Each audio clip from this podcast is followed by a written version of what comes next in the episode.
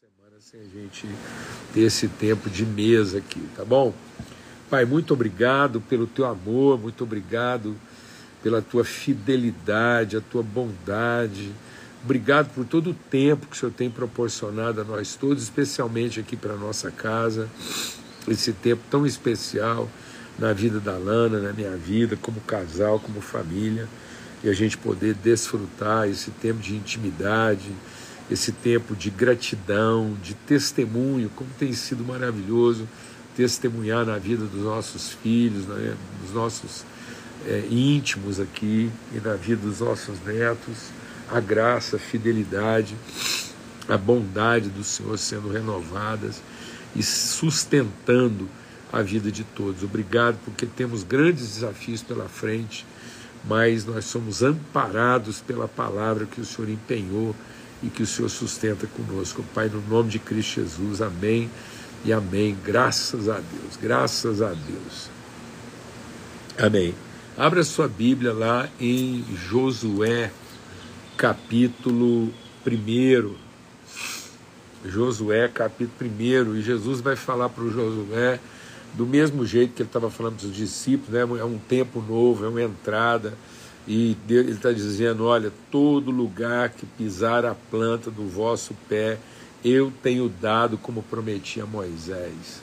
Tá bom? Então, Deus está dizendo a Josué: não te mandei, não fui eu que te mandei, então vai lá e, e toda essa região que eu estou te dando é, é sua. Ninguém te poderá resistir todos os dias da sua vida, como fui com Moisés, assim serei contigo, não te deixarei nem te desampararei. Então o fato é que as pessoas podem se opor, as circunstâncias podem se opor. Então nós vamos enfrentar oposição, mas não vamos enfrentar resistência. Ele está dizendo: olha, você vai encontrar oposição, dificuldade, mas ninguém poderá te resistir. E é nesse princípio né, de, de, de não resistência, de ventos contrários, que eu quero compartilhar. E ele diz: então esforça-te e tem bom ânimo, porque tu farás a esse povo herdar a terra que jurei a seus pais lhe daria. Tão somente esforça-te e ser muito corajoso, cuida de fazer conforme toda a palavra que o meu servo Moisés te ordenou. E não te desvies nem para a direita nem para a esquerda, para que sejas bem sucedido por onde quer que você ande. Não se aparte da sua boca o livro dessa lei, medita nele de dia e de noite, para que tenha cuidado de fazer tudo conforme o que nele está escrito. Então farás prosperar o teu caminho e serás bem-sucedido. Não te mandei eu, esforça-te e tem bom ânimo. Amém. Lá em Zacarias, no capítulo 4, verso 6, né, Deus diz assim, até deixa eu conferir aqui, é isso mesmo, Zacarias 4, 6 diz assim: Então ele me disse: Essa é a palavra do Senhor a Zorobabel, não por força, nem por violência, mas pelo meu espírito, diz o Senhor dos Exércitos. Então, toda vez que Deus mandar, né, que Deus der uma ordem e uma direção, nós vamos encontrar oposição, nós vamos encontrar ventos contrários. Sempre que Deus nos der uma direção, nós não vamos encontrar circunstâncias favoráveis. Então há um princípio aí. Ele dá uma ordem, ele dá uma direção.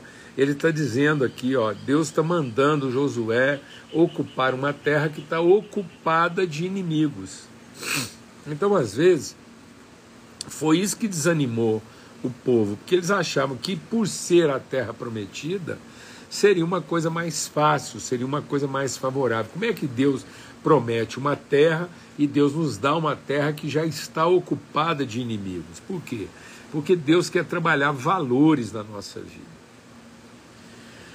E aí, amados, é uma coisa que, por isso que eu não queria encerrar essa semana sem trazer uma, uma reflexão bem prática sobre. Muita gente confunde força com esforço. E a palavra de Deus está dizendo que não é por força nem por violência, não é a capacidade, não é a competência, isso não é um embate na relação direta. Então nós vamos encontrar um tipo de oposição, um tipo de dificuldade, mas que é de outra natureza.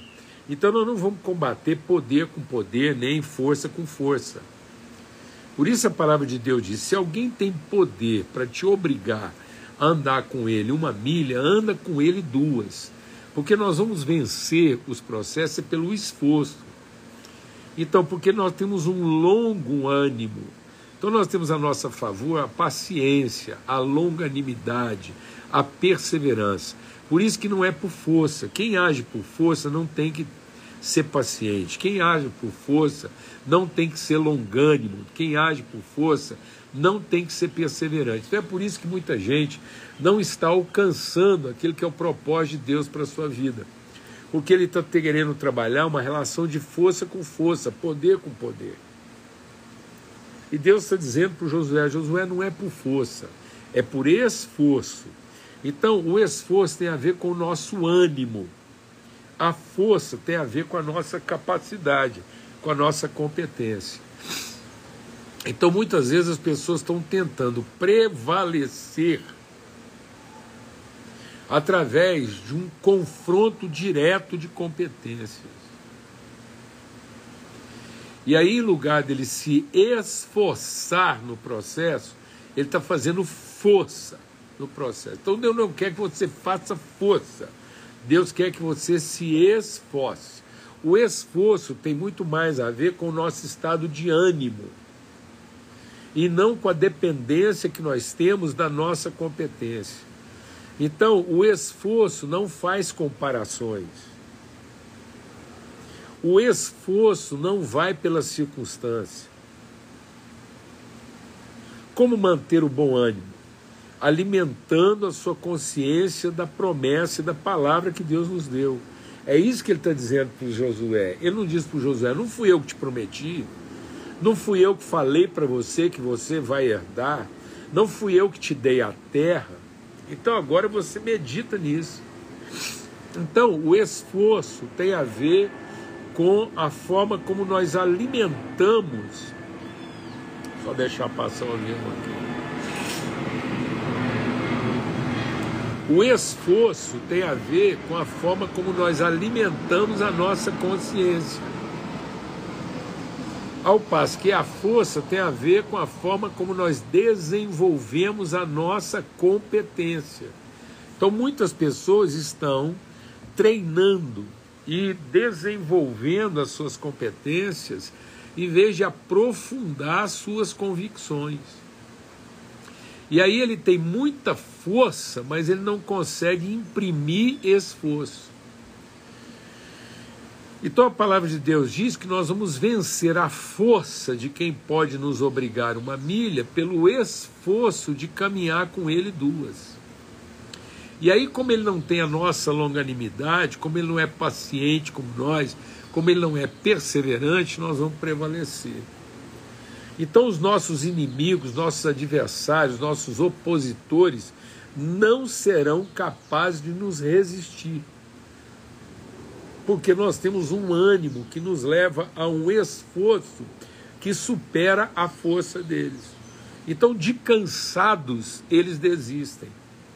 E nós perseveramos, nós continuamos, nós prevalecemos, nós insistimos. Então Deus não quer a sua capacidade, Deus quer o seu empenho. Deus não está interessado na sua competência. Há circunstâncias em que as nossas competências vão trabalhar a favor de nós, mas há outras circunstâncias em que as competências não vão fazer a menor diferença na nossa vida. Deus às vezes vai colocar a gente em certas circunstâncias, em certas realidades, em que a competência não vai adiantar muito. Essa era a crise de Paulo. Paulo estava buscando de Deus uma coisa que fosse resolvida no poder.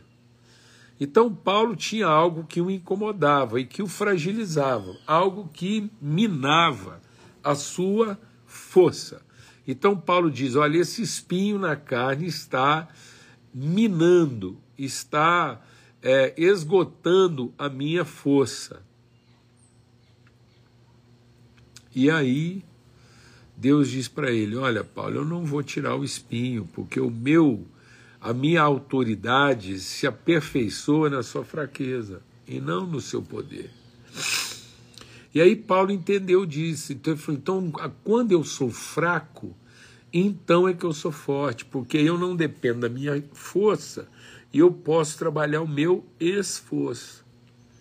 Então, na sua fraqueza, na sua fragilidade, você vai aprender a trabalhar o seu esforço, o seu ânimo, suas virtudes. Então, é naquilo que muitas vezes a minha capacidade Não, todo mundo está dizendo que travou aí.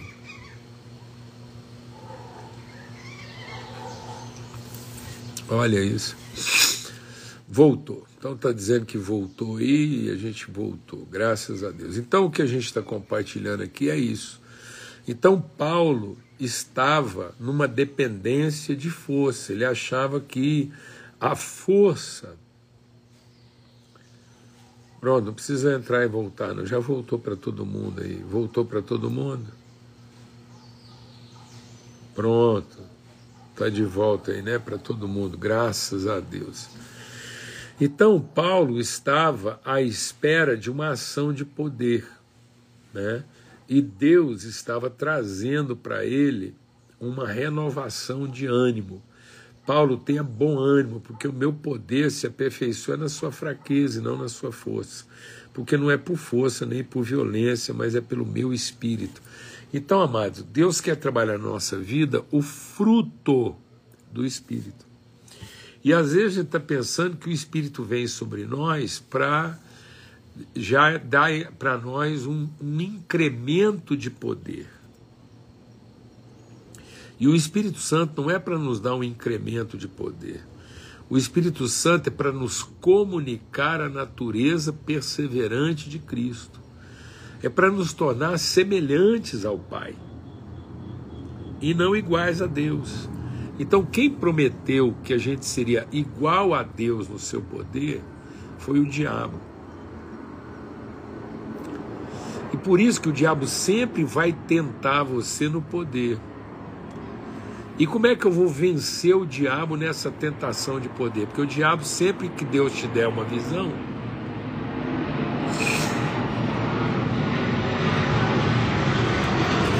deixa passar aqui. Sempre que Deus te der uma visão, você vai enfrentar esse confronto íntimo, né, de relação poder-autoridade. Então Jesus foi para o deserto e o diabo veio com uma tentação de poder. Ele diz: por que, que você não usa o seu poder para resolver o seu problema? E Jesus diz: não, mas não é disso que eu me alimento, não é disso que a minha alma se alimenta. Minha alma não se alimenta daquilo que me dá poder. A minha alma se alimenta daquilo que, que me revela a vontade de Deus para a minha vida. Então eu não quero usar o poder para realizar as coisas de acordo com a minha vontade mas eu quero alimentar a minha alma para que eu seja perseverante exatamente naquelas áreas em que eu achava que eu não tinha o poder e autoridade. Então, quem vem prometendo para a gente que nós seremos iguais a Deus em poder é o diabo. Porque Deus prometeu para nós que nós seríamos semelhantes a Ele em virtude. Então, o Espírito Santo não vem para nos comunicar poder divino. O Espírito Santo vem para nos comunicar virtude paterna.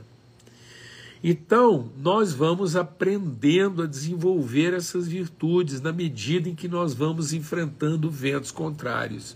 E isso vai nos conferindo autoridade. Então, por isso que Deus diz: Foi eu que mandei você, eu que te ordenei.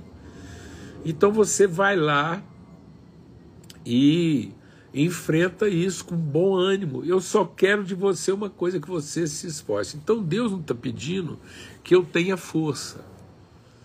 Deus está pedindo e orientando que eu me esforce. Então não espere que Deus está é, tá contando com a sua força. Deus não está contando com a nossa força.